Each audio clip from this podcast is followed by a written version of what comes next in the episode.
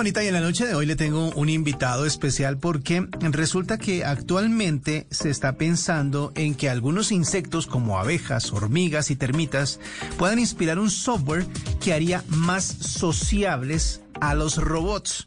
Esto suena un poco extraño, son dos disciplinas que parecen muy distantes, pero al parecer en Colombia se están acercando. Por eso hemos invitado a David Garzón Ramos, él es egresado de la Universidad Nacional de Colombia y actualmente es investigador en robótica de enjambres, así se llama, robótica de enjambres en Iridia, el Laboratorio para el Desarrollo de Inteligencia Artificial de la Universidad Libre de Bruselas.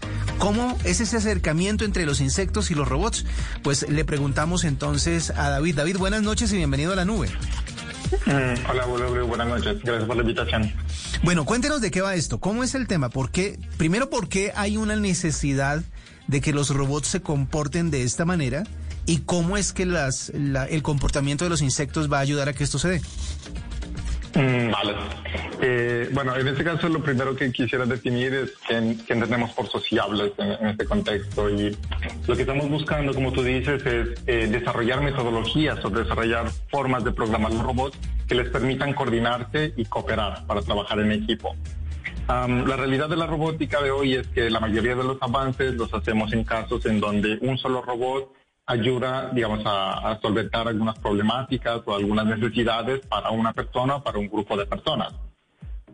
por eso tenemos ejemplos, por ejemplo, robots de cirugía que asisten a los doctores en, estos procedimientos. O, por ejemplo, tenemos los robots aspiradoras como las rumbas que nos ayudan a limpiar nuestro apartamento. Pero si pensamos más allá, si, si, si realmente pensamos que la robótica y, el uso de varios robots pueden ayudarnos a resolver problemas al nivel eh, social. Entonces tenemos que preguntarnos cuántos robots necesitamos poner a trabajar para que nos ayuden en, actividades de la vida diaria. Si en lugar de limpiar nuestro apartamento necesitamos limpiar una ciudad, entonces cuántos robots más necesitamos y luego pues cómo podemos buscar la forma en que estos robots puedan trabajar. Y pues una de las formas es precisamente mirar a algunos seres, eh, algunos animales sociales que son capaces de trabajar en equipo para aprender de ellos y para desarrollar el software para, los robots, como tú lo has dicho. Bueno, pero David, en este caso yo, por ejemplo, podría pensar en animales sociales como los que andan en manada, tal vez, eh, que ya son animales grandes, o sea, por ejemplo, mamíferos, algo así. Eh, y en los insectos, ¿por qué los insectos tienen un modelo más más, eh, digámoslo así, más eh, apetecido, por decirlo de alguna manera, para poder eh, buscar ese ejemplo e, implantarlo en los robots? Vale, mm, es una muy buena pregunta. Eh, digamos, toda esta idea de la robótica de enjambres se inspira en general sobre todo los animales sociales. Pero los insectos tienen una particularidad y es que son seres bastante simples y su actuar está regido por comportamientos también bastante simples. Entonces, por ejemplo, tenemos las abejas que busca, que realmente, que por ejemplo se orientan en el entorno siguiendo la posición del sol y de esa forma pueden hacer viajes de largas distancias entre donde está la colmena y donde encuentran alimento. Entonces, lo que podemos encontrar es que a partir de sus comportamientos muy simples emergen comportamientos que son muchísimo más complejos y les dan la capacidad para resolver tareas que normalmente pues no entenderíamos cómo, cómo, funcionan. Por ejemplo, cómo una abeja puede viajar durante cientos de metros o incluso algunos kilómetros y volver y sin, sin perderse. Nosotros como humanos a veces necesitamos un GPS para hacer lo mismo.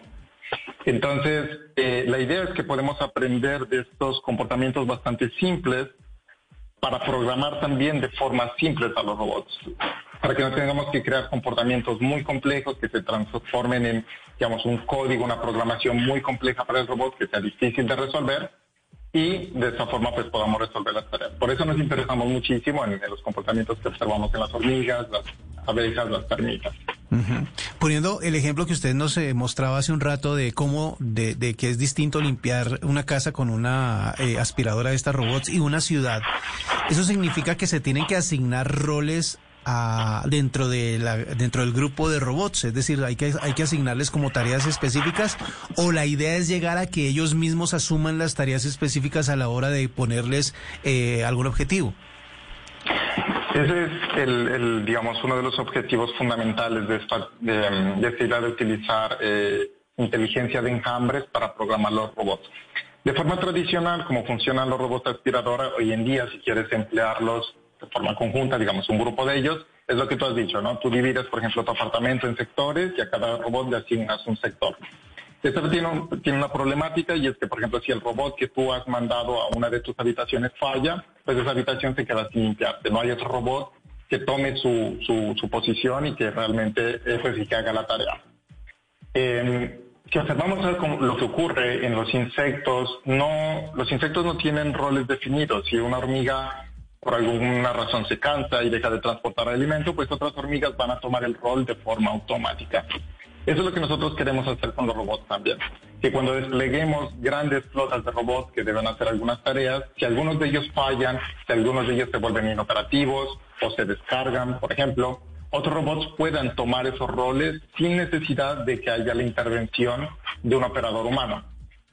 Si nosotros pensamos que ya es bastante difícil revisar cuando nuestro robot aspirador está eh, limpiando el apartamento y nos damos cuenta después de varias horas o al día siguiente que no todo quedó muy limpio. Ahora imagínate si tenemos que supervisar 100, 200, 300, 1000, 2000 robots. Entonces, eh, buscar esa idea de inteligencia de enjambres como un enfoque para o una, una forma de resolver la coordinación de grandes grupos de robots nos permitiría tener esa asignación de tareas automáticas también y reduciría la, digamos, la carga de tener que monitorizar los robots. David, hay eh, muchos robots que actualmente trabajan, digámoslo así, coordinados en fábricas, por ejemplo, uno ve en fábricas eh, automotrices, por ejemplo, que hay muchos robots que trabajan coordinados en cada una de las tareas.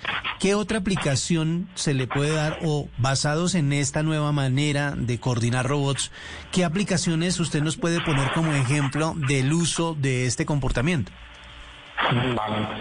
Eh, los, digamos, los grupos de robots que trabajan hoy en día de forma más o menos coordinada son generalmente pequeños para lo que nosotros pensamos para la robótica de enjambres.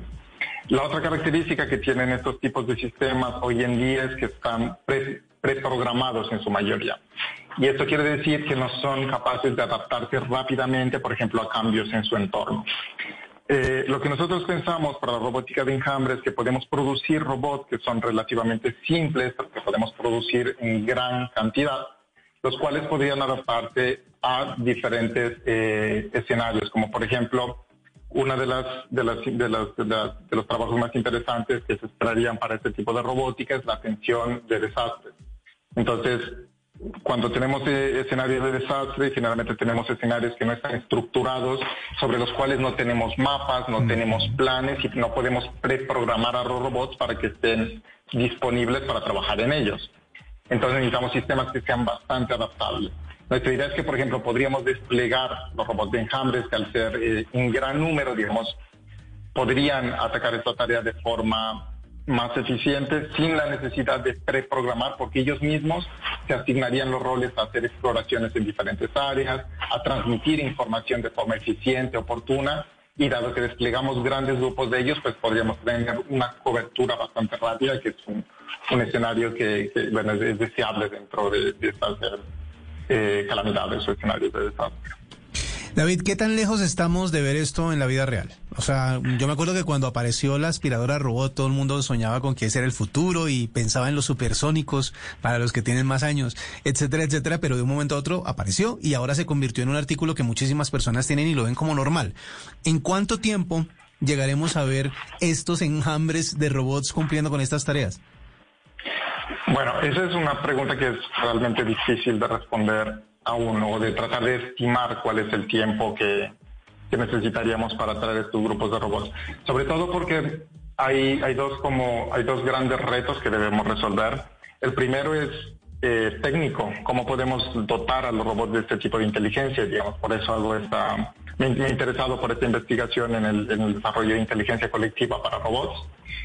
Y la segunda es lo que nosotros queremos como sociedad y realmente qué queremos, eh, qué, tareas queremos asignar a los robots y qué tipo de, problemáticas queremos resolver con ellos. Eh, yo creo que es una discusión que debemos tener todos desde la parte de ingeniería, la parte civil, para poder eh, encontrar un punto en el que nos sintamos cómodos y nos sintamos satisfechos con el tipo de tecnologías que estamos desplegando. Entonces, por ahora lo que te puedo decir es que estamos trabajando arduamente para facilitar este tipo de interacciones entre los robots y de pronto entre robots comerciales. Sí. Pero no, no me atrevería todavía a dar como un, tiempo en el que esto se podría desarrollar. Como van las cosas, parece que todos estos, todos estos avances se dan bastante rápido, así que esperemos un par de años a ver cómo va, cómo avanza esta investigación. David, y finalmente, eh, usted trabaja en el desarrollo para, en el laboratorio, perdón, para el desarrollo de inteligencia artificial de la Universidad Libre de Bruselas. ¿Qué más? Cuéntenos chismosenos, ¿qué más están desarrollando o qué ve usted que se desarrolla desde ese laboratorio? Porque obviamente eh, es, es algo que a la gente le interesa mucho ver hasta dónde o para qué están desarrollando inteligencia artificial. Em, vale. Realmente yo creo que el enfoque que tenemos aquí en Iridia para el desarrollo de inteligencia artificial es un poco más teórico. Eh, nos enfocamos en tratar de entender cómo ocurren estos procesos, cuál es eh, la método, por ejemplo, en el mismo caso de la robótica de enjambres, nos enfocamos en estudiar eh, cómo emerge la inteligencia entre, estos robots, hasta cuál es el, tipo de comportamientos colectivos que se pueden generar. Y todavía no tanto en cómo lo podemos aplicar porque estamos un poco distantes de eso. Cuando hablamos sobre eh, la parte de inteligencia eh, artificial en, una forma más general, el laboratorio se enfoca en estudiar qué tipos de métodos algorítmicos, en entender las matemáticas que están detrás de, esta, de estas nociones de inteligencia artificial y cómo podemos utilizarlas para resolver ciertos tipos de problemas sin necesariamente enfocarnos en la aplicación eh, directa. Como te dije antes, eh, aquí en el laboratorio también creemos que antes de que, de que se desplieguen sistemas de inteligencia artificial, se debería tener discusiones que involucren tanto al, al público general, que involucren, por ejemplo, eh, si vamos a hablar sobre temas que requieren educación, entonces involucrar a los docentes, pedagogos, psicólogos, trabajadores sociales, los, digamos, las personas que realmente están afectadas por este tipo de inteligencia. Pues muy interesante todo lo que sucede alrededor de la inteligencia artificial y esto que como le decía hace un rato tal vez lo vamos a ver más rápido que de lo que pensamos. Es eh, David eh, que nos habla acerca, David Garzón Ramos, que nos habla acerca de este trabajo que están desarrollando para ver cómo eh, el comportamiento de abejas, hormigas y termitas puedan inspirar un software que pueda ser más sociables a los robots en términos de coordinar esfuerzos y hacer tareas que puedan, eh, digámoslo así, asignárseles en un futuro. Vamos a hacer una pausa y en instante regresamos con la nube. Esta es la nube de Blue Radio.